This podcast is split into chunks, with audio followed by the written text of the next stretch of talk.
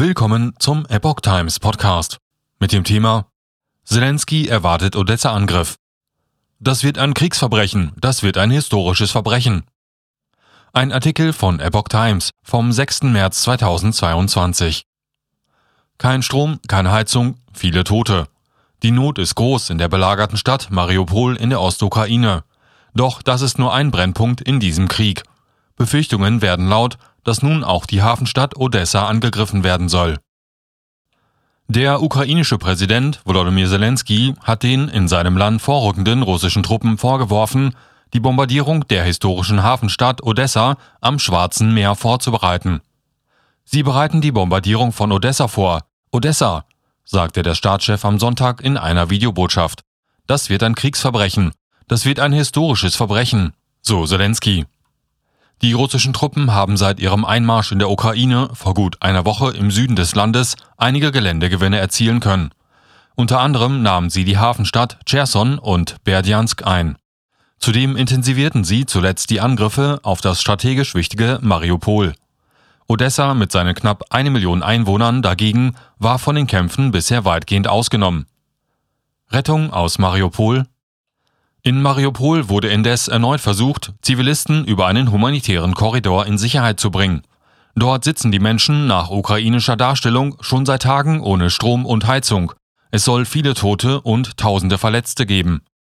Russland meldete seinerseits militärische Erfolge in der Ostukraine. Doch wächst der wirtschaftliche Druck auf Moskau. Mastercard und Visa stoppen internationale Kreditzahlungen mit Russland.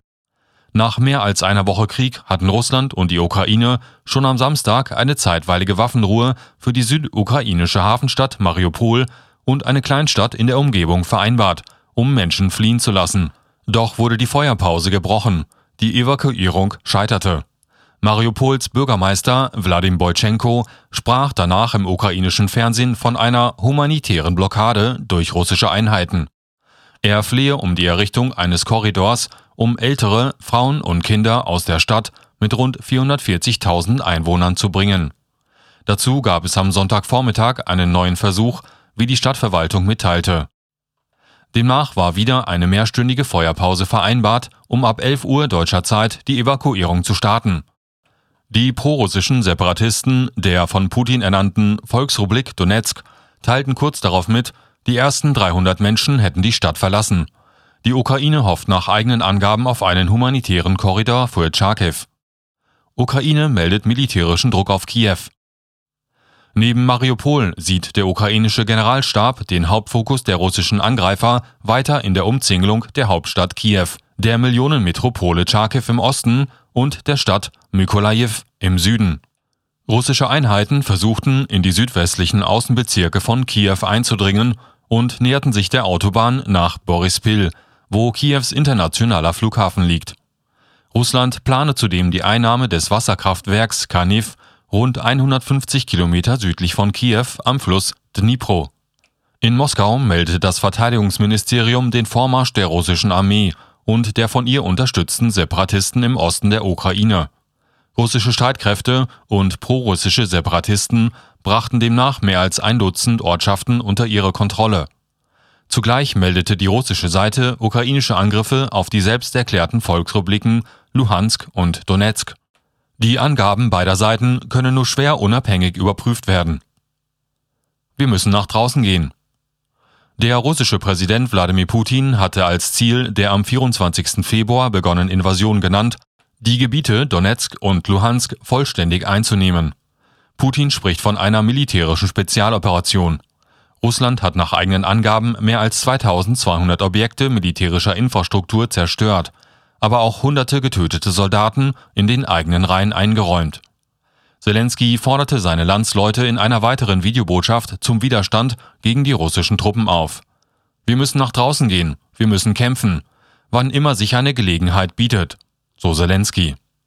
Die Menschen sollten wie in Cherson, Berdjansk oder Melitopol nach draußen gehen und dieses Übel und aus unseren Städten vertreiben, sagt er. Israel versucht zu vermitteln. Internationale Vermittlungsversuche scheinen in dem Krieg derzeit wenig zu fruchten. Israels Ministerpräsident Naftali Bennett war am Samstag zu dreistündigen Gesprächen mit Putin in Moskau und anschließend bei Bundeskanzler Olaf Scholz in Berlin. Danach erklärte der Regierungssprecher Steffen Hebestreit aber nur, das gemeinsame Ziel bleibe es, den Krieg in der Ukraine so schnell wie irgend möglich zu beenden. Daran werde man mit aller Kraft arbeiten. Am Sonntag teilte Bennetts Büro mit, der Regierungschef habe zum dritten Mal binnen 24 Stunden mit Zelensky telefoniert. Details gab es nicht. Als Vermittler bietet sich auch der türkische Präsident Recep Tayyip Erdogan an, der am Sonntag mit Putin telefonierte. Bundeskanzler Scholz wollte sich am Sonntag mit EU-Kommissionschefin Ursula von der Leyen beraten. Wirtschaftlicher Druck auf Russland. Die USA, die EU und andere westlichen Partner hatten seit Kriegsbeginn harte Sanktionen gegen Russland verhängt. Nun kam ein weiterer Schlag der Privatwirtschaft hinzu. Die beiden weltgrößten Kreditkarteninhaber Visa und Mastercard setzten die internationalen Geschäfte mit Russland aus.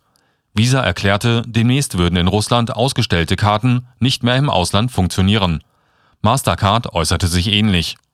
In Russland selbst sollen die Menschen aber weiter mit ihren Karten bezahlen und Geld abheben können, wie die russische Sperrbank mitteilte. Zehntausende Flüchtlinge in Deutschland. Vor dem Krieg fliehen weiterhin täglich Zehntausende Menschen über die ukrainischen Grenzen in die Europäische Union. Allein Polen zählte bis zum Sonntagvormittag rund 922.400 Geflüchtete aus dem Nachbarland. In Deutschland wurden laut Innenministerium 37.786 registriert.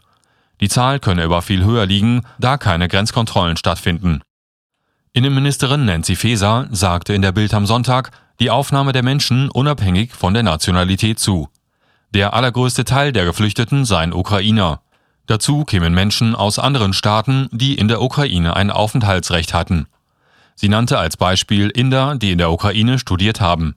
Die europäische Zusammenarbeit in der Versorgung der Flüchtlinge nannte Feser historisch. Der sächsische Ministerpräsident Michael Kretschmer forderte aber eine bessere Koordination innerhalb Deutschlands. Auch die regierende Bürgermeisterin von Berlin, Franziska Giffey, forderte im ZDF Hilfe vom Bund da die Hauptstadt Hauptanlaufpunkt für die Geflüchteten sei und an ihre Grenzen stoße